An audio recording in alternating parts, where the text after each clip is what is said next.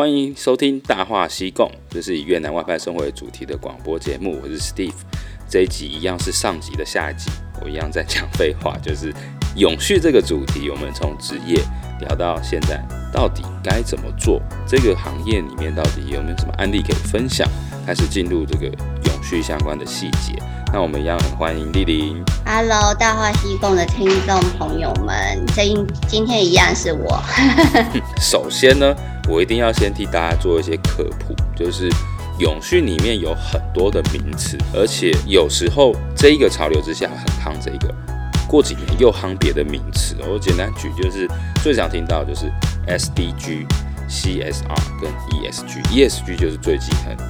的这件事，我也才刚做完一个对投资人的 presentation，而且全英文，那时候我也蛮紧张。但我今天要回过来，我们先来问一下 Lily 哦，就是到底 SDG、CSR、ESG 有什么关联？有没有先后顺序？还是我们想做永续的这块，应该从哪边开始？我觉得拆开来讲好了，因为 SDG 它其实是联合国在二零一五年发布的永续发展目标 SDG 嘛，就是 Sustainable Development Goals，它一共有十七项。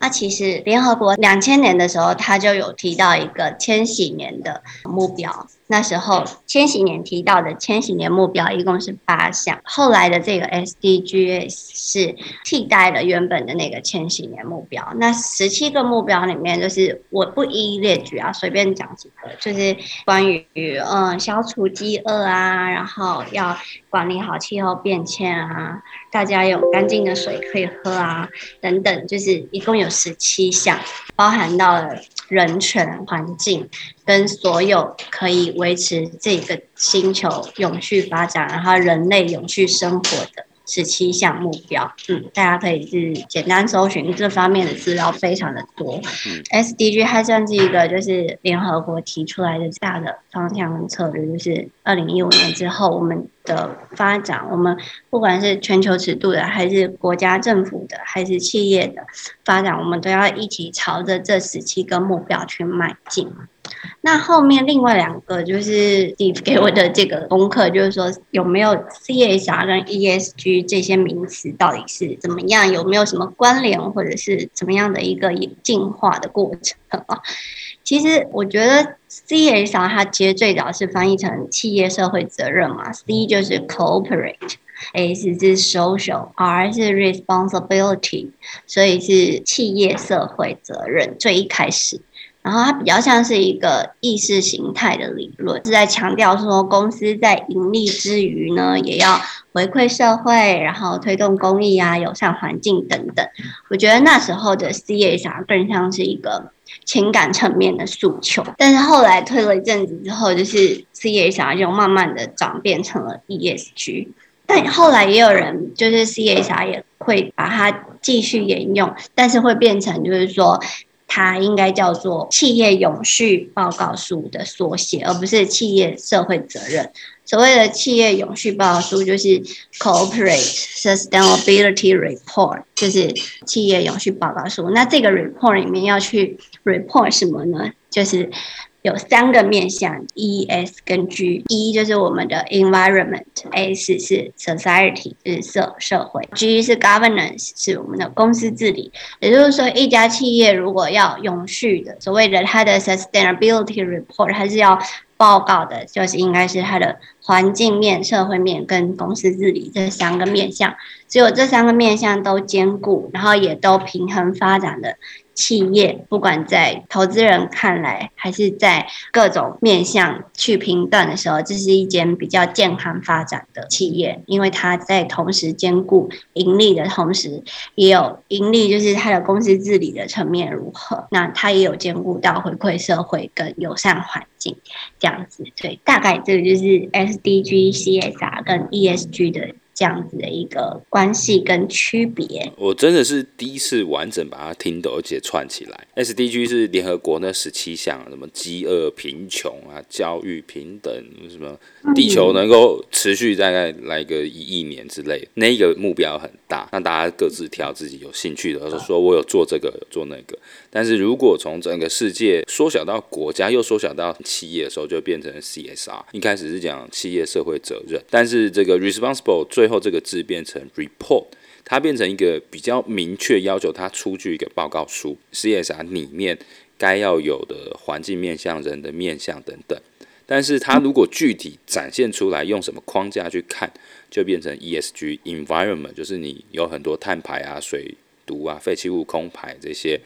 Society 就是对社会面向，对你的 community 整个人群，对，就是你最擅长的人权那部分，对，还有友善的职场啊，或者是，对对对。那最后这个 G governments 其实是在讲持续盈利的。就是比较像财报这样的是吗？嗯，governance 比较像是公司的治理，比如说，呃，你在各个面向的执行你的这个，比如说，我们就很强调说，你的永续，你你的永续，你的环境，你的各项重大的你的 key issue 是不是都安着在你的董事会监督之下？你的治理是不是有把这些很重要的利害关系人关注的议题？都在董事会是直接报告的，或者是你的嗯频率是怎么样子，然后你的嗯财务绩效跟你的环境绩效。是不是有嗯透明公开揭露？那这些绩效管理是不是定期的有去跟董事会报告，然后由董事会来做监督等等的，就是比较连接到你的整个公司的高阶的管理啊，然后营运策略啊，还有就是你整个公司在治理的这公司营运的时候，有包含到这些面向。对对对，嗯、我有印象哦，刚开始有些什么 CSR 企业社会责任的时候。嗯那时候公司还在说，哎、欸，我们是不是要做什么公益社团啊，去照顾老人、小孩，有些上新闻的版面等等等等。我印象很深，那时候还有一些大家还不清楚到底要做什么。那后来 CSR 这个 report 框架出来，然后到最近 ESG 开始，投资人他在要投资你的股票啊，投资你这间公司之前，他会先去 reference 你 ES 的 report，还有你相关的东西。我觉得他的确是一个进步，因为就连我，我以前也不是很清楚在干嘛。但我最近越做这个，我越感觉说，社会上的确从资本市场开始关注这件议题的时候，会对企业有很大的影响，包含碳排的承诺。我知道最近像那个台积电级的大头，他们都有出一个联合的宣言嘛，还是怎样？反正就是说他们都要用绿电，就对，反正把全台湾的绿电都 IE 一百，IE 一百，嗯，再再讲是什么一百？RE RE 一百，Renewable Energy one hundred percent，这是什么东西？就是百分之百使用再生能源。台积电、宏基都加入了，好像这个就是变得蛮厉害。所以这是什么？我只要花钱去买绿电就好了吗？还是要做？你要实现你的所有能源使用百分之百都是来自于 renewable energy。那就是大家抢投资太阳能板，还有抢风力发电呐、啊。当然，其他还有以后未来还会有很多不同形式的 renewable energy，不会只限制于太阳能跟风能。如果我是在台湾，我还可以怎么做？嗯、太阳能、风能、潮汐啊、地热啊。现在太阳能跟风能是比较主流啊，但是欧洲啦，特别他们会用。叫地热，那我台湾其实好像东部也是有一些地热的资源，还有潮汐，它是利用这个水位的落差，就是有一点像呃水力发电嘛，水力发电，对对，还有蛮多种的。我我我我一下有一点，因为我前一阵子刚好听了一个研讨会，就是在分享一些最新的减碳跟新兴的减碳技术跟那个碳。捕捉跟碳封存的一些技术的一个研讨会，就有讨论到说，哦，也也许我们还有其他的再生能源来源的一个方式，未来可能氢能源吧，氢能源也会是一个非常非常夯的议题，就是氢它不会排碳，但是它，嗯，但它不会有涉及到碳这个东西，但是它又可以提供。呃，能源的一部分来源，对，听起来好像台湾未来有可能会有这些解放吧？因为其实光靠太阳能跟风能，呃，一来就是不是很稳定啊，因为他们不像是天然气或是煤炭这种，你烧了就会有。它就是要靠天吃饭的，你有的时候你不见得用得完，那你想用的时候，它又不见得马上就有，嗯、所以跟着上来的可能就是电池吧，储能设备这一块应该也会很夯。之后有道理，嗯、其实如果做久了就会知道说，假设企业做出这些承诺，它并不是说啊，我只是作秀的话。它就会投入预算。只要在编列预算的时候把这件事考虑进去，那很大的资本驱动之下，很多绿电它就有可能会成型啦。你说我们集团二零二五之前，我要减碳二十五 percent，你下面的子公司子集团你就一定要编列预算啦。不管你的今天财务状况怎么样，你一定会把这个当做一个 first priority。你投资机台设备的时候，你一定要投资绿电相关，那这件事就会成型。那如果是越多越来越多的大集团去做，说我要买绿电，但他又买不到的时候，就会有商业的解决办法出来。这就是市场会有一只手嘛。把需求满足，他就一定会有人去做这个供给，有人做供给，那他就可能会去投入研发，找出更多更新的绿电。我觉得的确是把 CSR 扭转成 ESG，而且他投资你公司的时候，又会去评判你 ESG 做的怎么样，的确会对这个减碳这件事情有帮助。而且一大堆的品牌，反正每一个品牌做永续的都在跟你拗这件事情，叫你做绿电，叫你做绿电，叫你用 renewable。我是想说。我现在这个国家有没有绿电，又不是我可以决定的。我有时候也是觉得很困扰，知道吗？对对对对对，台湾现在也是非常严重这个议题，就是如果你要买风的话，要买风电的话，基本上应该是。就大部分已经给台积电都买去了嘛，然后有一些中小型企业，如果也想要尽一份一份心力的时候，就想比较多还是往太阳能板那边去走。如果是真的按照你说的那个循环的话，那是一个非常健康的发展模式，确实是我们都希望是看到的是这样。那我就想问，我如果不是台积电，那 我又买不到绿电，我现在怎么办？这不就超尴尬吗？对对对，现在就是很多都是就是自己盖太阳能板啊，像以台湾的话，嗯嗯，但是应该政府之后还会想办法开发，希望啦，嗯、就是就是台电应该要获得更多的再生能源的所谓的我们说的绿电啊，就是你的呃，如果我一样是跟台电买电，我有没有办法买到不是煤电跟天然气的电？对，我就是买凭证，或是对所谓的凭证就是绿电凭证啊，我就是一一一张凭证一千度电，然后我这一千度的电是台电用干净的呃能源发的电，这就是绿电。那我觉得这个政府也是，如果台湾要达到二零五零年净零的话，政府需要想办法去解决这个问题啊，不能说啊我。我想做这件事情，可是我现在 没有解封，是不是？那那你企业也是说，哦，好啊，你想做我也配合要做啦。可是你看我们现在就是买不到电，买不到绿电这样子。嗯，的确，现在困境的确是这个，就是我要做太阳能板，我也要看我的那个我的建筑顶楼的结构啊，还有对，也不是所有屋顶都可以盖了。对啊，有时候还要补足这个屋顶，然后还要算，所以。我会觉得它可能发展会是有个极限，也就是说，你靠现有的太阳能设备去减碳，它可能可以到了百分之三十，那就已经很强。但剩下的要怎么做？还是呃，现在会在讲能源转型这一块的，基本上还是范畴二排放比较大的一些公司哦。就是如果有一些其实是制成排放很大的，用一些嗯、呃，比如说嗯、呃，科技业很多就会用一些含氟气体，或者是呃。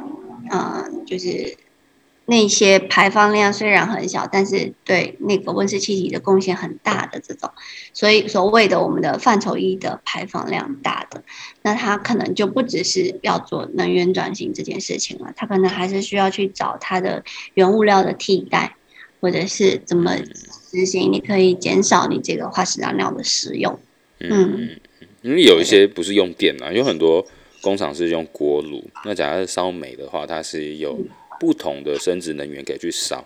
像我之前听一个也是做 T two 啊，呃，就是做布的同业，就是说他们是烧那个稻谷嘛。然后有一阵子，我成大的学长，他还做这个绿色相关，他就跟我说：“哎、欸，我告诉你，你们越南很多椰子可以烧，不是有那个椰子炭吗？”我说：“哦，好像不错哎、欸，我是不是应该自己开一间公司，把那个？”椰子岛上面椰子都买下来，我马上就去想这个事情。然后他说：“你这个，你这是商业脑啊！”对，我的侠客可能是占三十趴，其他都是商人投机这样子。但是如果我真的可以让收来的椰子全部变成碳去烧炭，取代煤炭，我觉得真的很屌哎！做这个生意，你会觉得？那你觉得这可以就是大规模推行吗？你关烧那些你相同的热值，你要达到跟那个烧煤炭相同的热值，你要种多少椰子啊？种椰子我是不知道，但是。我相信那个椰子，它要能够变成碳，能够去烧的话，它要经过一些过程。它椰子壳嘛，就是 biomass，就是生殖燃料那个部分，干燥啊什么的。对啊，它就要先经过这个。但总之，我觉得希望永续是一个好生意啦，也就是说，做永续的人可以赚到钱，那这样才是会一直推动。如果做永续的人赚不到钱，那这件事底它的这个循环是滚不起来的。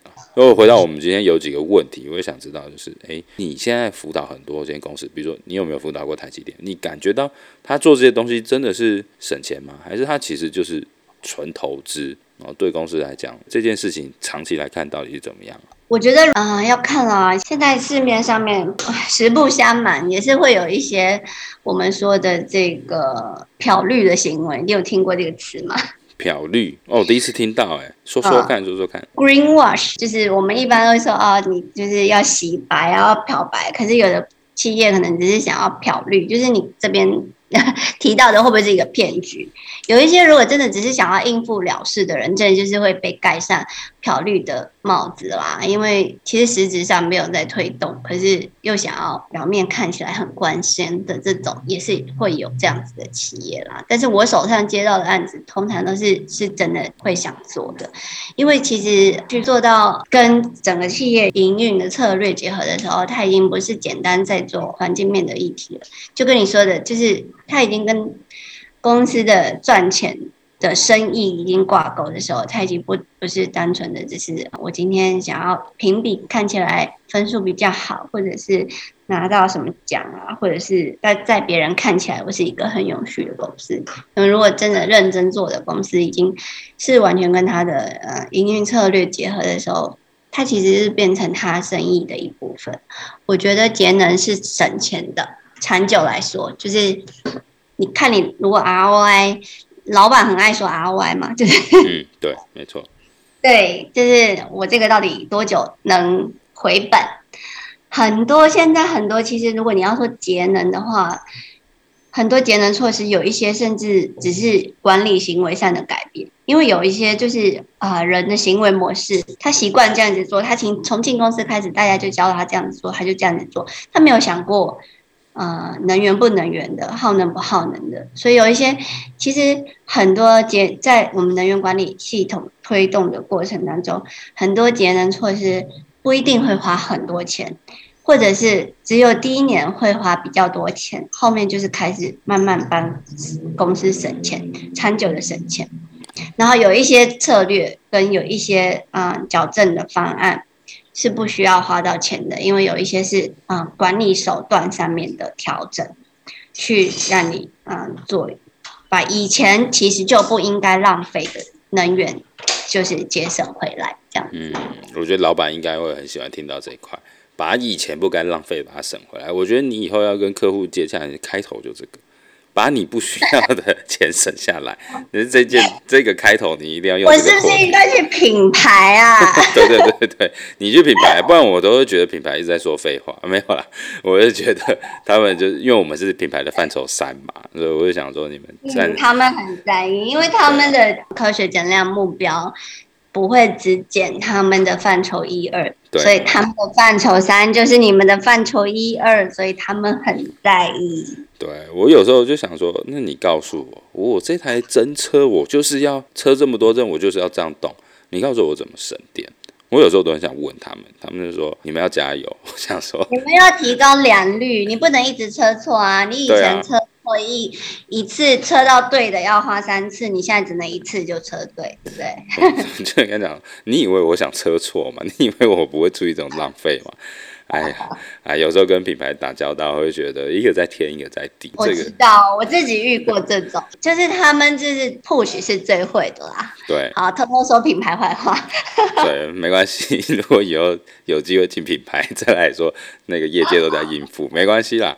我们 我觉得其实品牌跟客户之间真的需要顾问公司，因为品牌知道他要什么目标，可是品牌不见得能拿得出方法学跟。教企业怎么做啊。企业说真的，vendor 很想拿到你的订单，可是他如果不知道，他也很干着急啊。你以为？对啊，哎。算了，我们不要抱怨品牌好了，说不定哪天 我们就变品牌。我只想到说，你刚才讲的有一个很有趣的现象，就是说，企业对于永续这件事，假设可以评估一个企业的成熟度的话，那像我们好几年前还在做那个 CSR，还在做什么，呃，公益社团啊，照顾弱势，那可能就是零。这个我们现在也还在做啊，就是公益社团啊，照顾弱势这些，这个比较像是呃环境公益啦，我们说的。就是也是环，有可能是社会公益，可能是环境公益，但它还是在公益范畴啊。公益做不做？现在也还做，可是还要再多做一些别的。对啊，对，我觉得，我觉得如果是从一开始做社会一些公益的话，可能就是很初期。但我已经看到说，最终最成熟的就是这个公益环境减碳，跟他的生意已经做很很直接的挂钩，这应该就是很成熟的状况。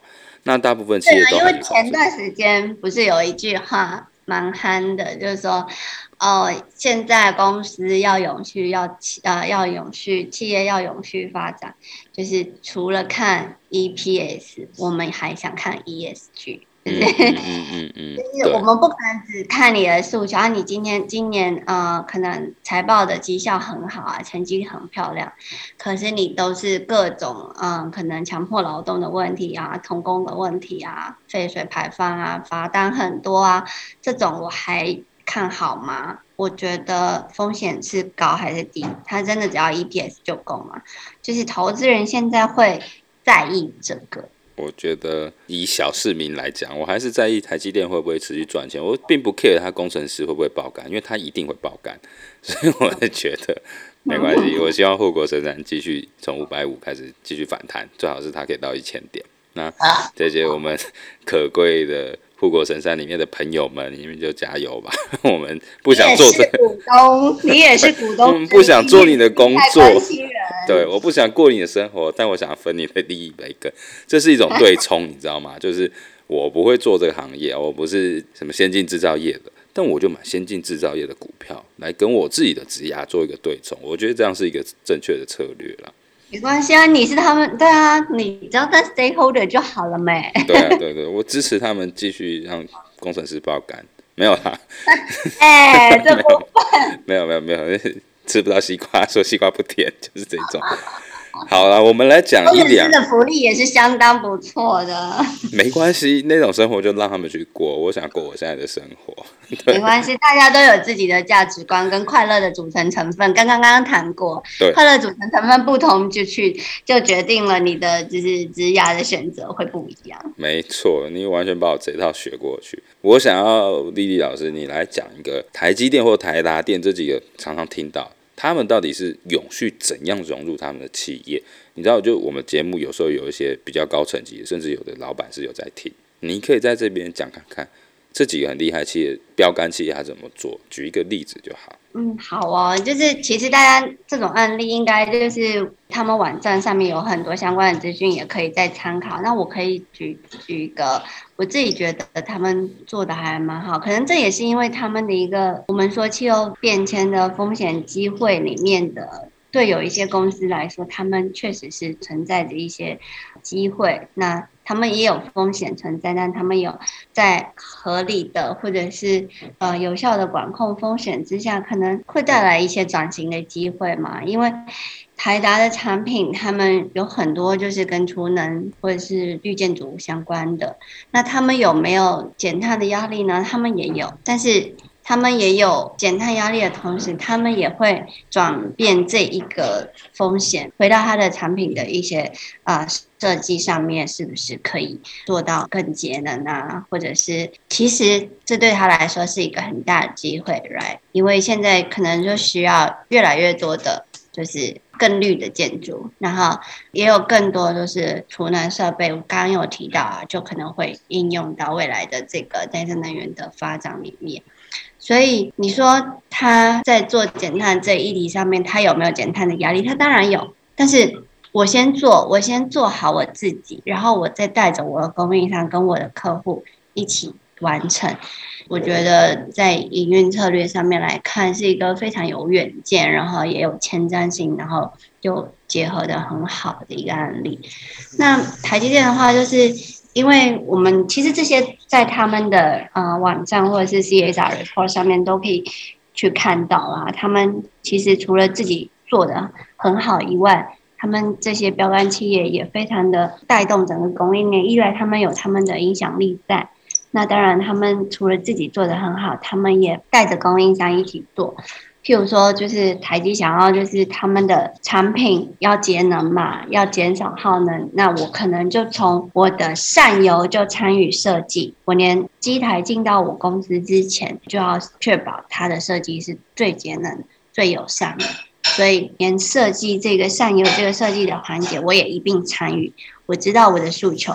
那我们一起去达成这个目标，所以这边这样子带动着整个供应链去串联起来，然后一起去让这一个效果，不管是气候变迁的阴影还是。减碳的这个效果，去达到它的影响力的扩张，然后去达到它的最大化，这样。哦，所以简单来讲，就是像台达，它就是有一些绿建筑嘛。我刚刚看到它捐了成大两栋，我觉得嗯很好，可以。然后它很多产品设计就是以那个节能为诉求嘛，让他客户可以去买单。那你讲的台积电，就是它就有点像品牌给我们施压这样，他对他自己的供应商，比如说设备供应商那个 ASML，然后或者是他的帮浦供应商，都会要求说，你的设计层面就一定要把节能这个指标加进去。我去 review 你这个产品有没有针对节能有很大的改进，我才跟你下单。我觉得的确，这是你是一个大公司，你可以做到的影响力就会蛮多的。希望每一个公司的集团，就是假设你。没有办法很大力的影响你的供应商，那至少你内部的范畴一、范畴二，或是你自己的产品设计，你可以把这个加入其中。哦，这我觉得这也是一个很好的策略。那最后我们要稍微来总结一下，就是永续发展这件事情啊，延续第一集来讲，就是说什么样的人真的很适合来做永续这个？就像丽丽讲的，一定要有热情。还有没有你觉得要补充的？什么样的人适合做永续这一块？我觉得自己有热情这个部分是很重要，然后我觉得还有什么样子的人就是好。我觉得我我先不要定义有什么样的人适合，我可以先说什么样子的人应该不太适合。好，有有什么样的人不适合？我觉得，如果你是抱着想要嗯快速存到第一桶金，然后暴富的那种，就不 不用考虑。啊，好，大家要记得，如果你突然想要发大财，你可能不太适合走这个。想发大财就是像 Steve 一样，但是做。我可以先发大财，我有空回头来做这个，没关系，我的前后顺序我调一下就好。那我觉得有热情蛮重要的，因为就是这件事情其实推真正推动起来会遇到的阻力其实还蛮多的。然后包含我们之前也聊过，如果有就是呃侠客精神、正义精神的人，很正、很永续正义、很环境正义感非常强。啊、呃，我必必须说，我年轻的时候也是这种，可能中间会有小受挫的时候，嗯、但我觉得，嗯，要坚持一下，要再多坚持一下，会有一些不一样的收获，就是跟回馈。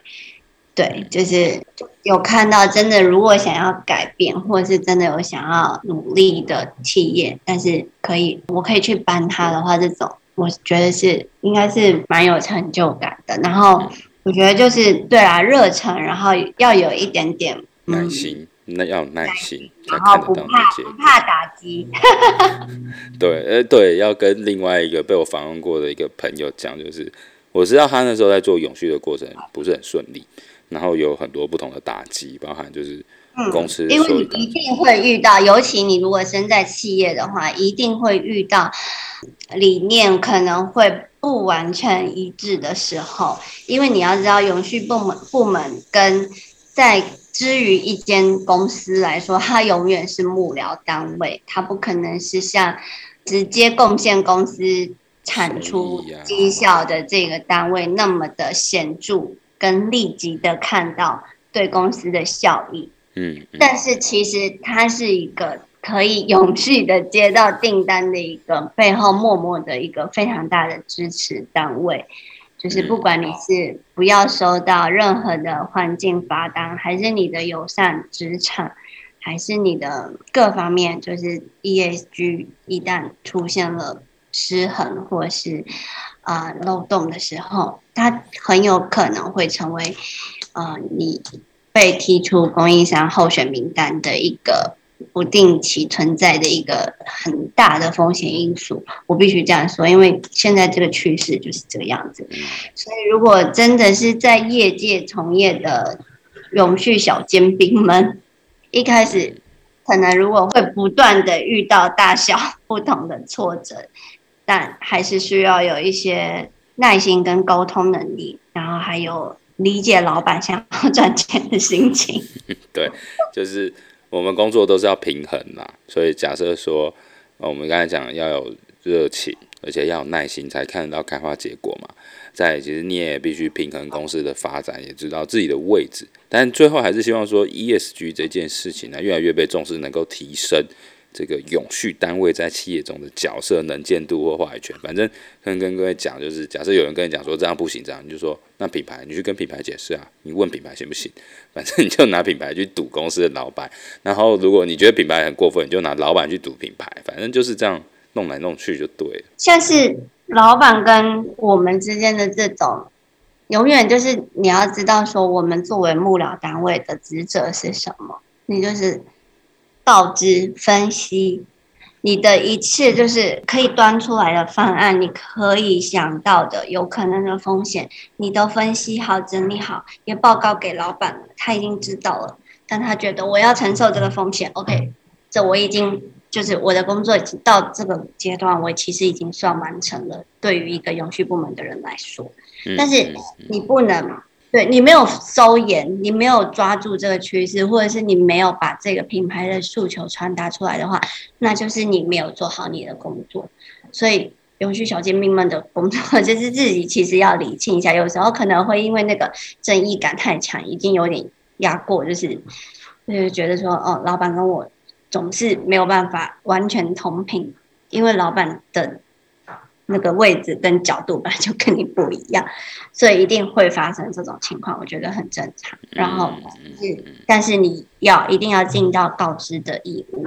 那接下来策略的就是决策跟风险承担，这些已经不再是你给出这些建议，或者是你已经告知之后。你还要去承担的东西了，你也已经完成了你作为啊、呃、永续部门的幕僚单位的一个职责人员的一个职责啦。我觉得，嗯，我要把这句话送给之前给我跟我聊的那个 K 先生，那个侠客行不太顺利，也就是你把你要做善尽告知、分析还有方案提报的责任做完，至于风险能不能承担，那这件事情最后决策走向怎么样，要不要做？那个已经对啊，傻瓜，公司是老板的，不是你的，就是他要成还是要服，他要走向哪边，怎么可能是我们就是一个简报就可以决定的呢？但是你有必要让他知道。对，讲的真好，我就觉得他如果早点听到，说不定现在他还是在那个原本那个位置上。那第二点，我们要总结的结论就是，这个趋势越来越重要啊。产业也越来越重视永续。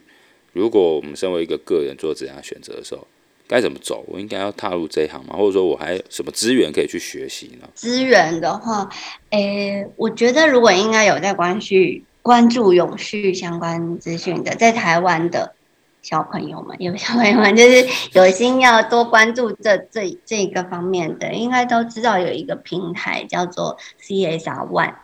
是宜德股份有限公司他，他他开的一个平台，那它上面都会有一些职缺，然后也会有最新的资讯啊，然后对，你看它会有永续资讯，然后有一些标杆的学习啊，然后也有一些课程啊，然后有一些活动啊，还有就是最新的永续趋势啊，还有一些数据分析，然后他他们也卖一些呃使用一些工具，就是他们应该同时有。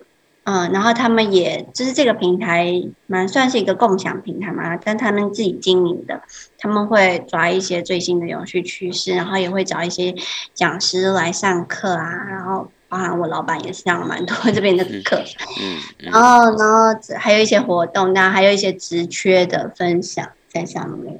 哦，哎，我觉得你讲这个 CSR One，我真的是之前孤陋寡闻，书读的少，但是我发现这个平台不错，因为。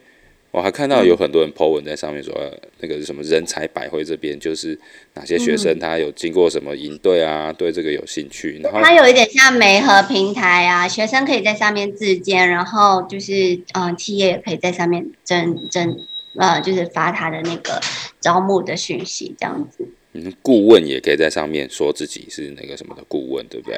哦，这个就是我老板。哦，这个就是你老板啊，这个、嗯、这个这个帅帅的是是是哦。是是可以耶哦，那我对这个网站很有兴趣，我以后有空我就来看这个网站。中文的，对中文的，就是我觉得蛮推荐这个网站。以后我在公司有很多材料可以来报告。然后最后我们要来做一个结尾，就是丽丽觉得你自己还会在永续这个行业走多久？你想象自己五年后的样子，或者是做什么事情、什么画面，跟大家分享一下。哇，说真的，我是一个还蛮活在当下的人，我其实不会去想到那么远。五年我觉得蛮久的，五年哦。呃，三年，三年。五年我应该还在永续圈子，因为我我就是，我觉得我应该一直都会在，但是会可能会以不同的形式，也有可能，但呃，现阶段应该还是会希望以顾问的形式，因为就是我本身觉得就是。嗯，帮助人这件事情还蛮开心的。然后顾问就是必须要求自己不断的精进，呃，能力让自己有足够的能力去协助企业。所以，嗯、同时就是达到了就是我对我自己的两个要求，也不是对，也算一其中一个要求，就是觉得啊、因为有当顾问的这个压力，所以你要不断的学习，然后不断的研究，然后不断的呃更新自己的。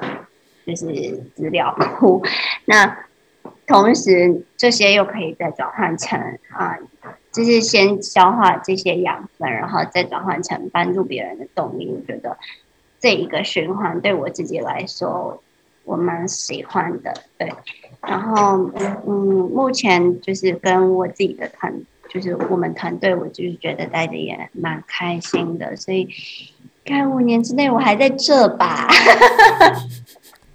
好，对，嗯，我老板如果听到这句，应该会蛮开心的。基于你们公司没有想要很高调的状况下，我还是要帮大家推荐一下，就是如果企业需要授课啊，或什么，就是丽玲算是我当初走进这行第一个很完整花时间帮我帮我把概念讲解清楚的，然后又很热心的一个人。虽然我刚才说他年轻貌美，他不认年轻，他只认貌美，但是我觉得。他年纪应该也还是蛮小，但是能够走到这一步，我真的也是蛮佩服他。所以，如果哪一间公司里面对 CSR 或是温室气体环境有相关的顾问需求，或者是想要培养你们内部的人对这个了解，欢迎。可以 email 我。对对对对，先透过那个大西贡，然后再转到那个丽丽他们，因为他现在没有说要公布他的公司或他联络方式。但找到我就可以找到他。好，那我们今天的永续上下集主题就进到这边，谢谢各位听众，谢谢大家，谢谢大家，拜拜，拜拜，拜拜。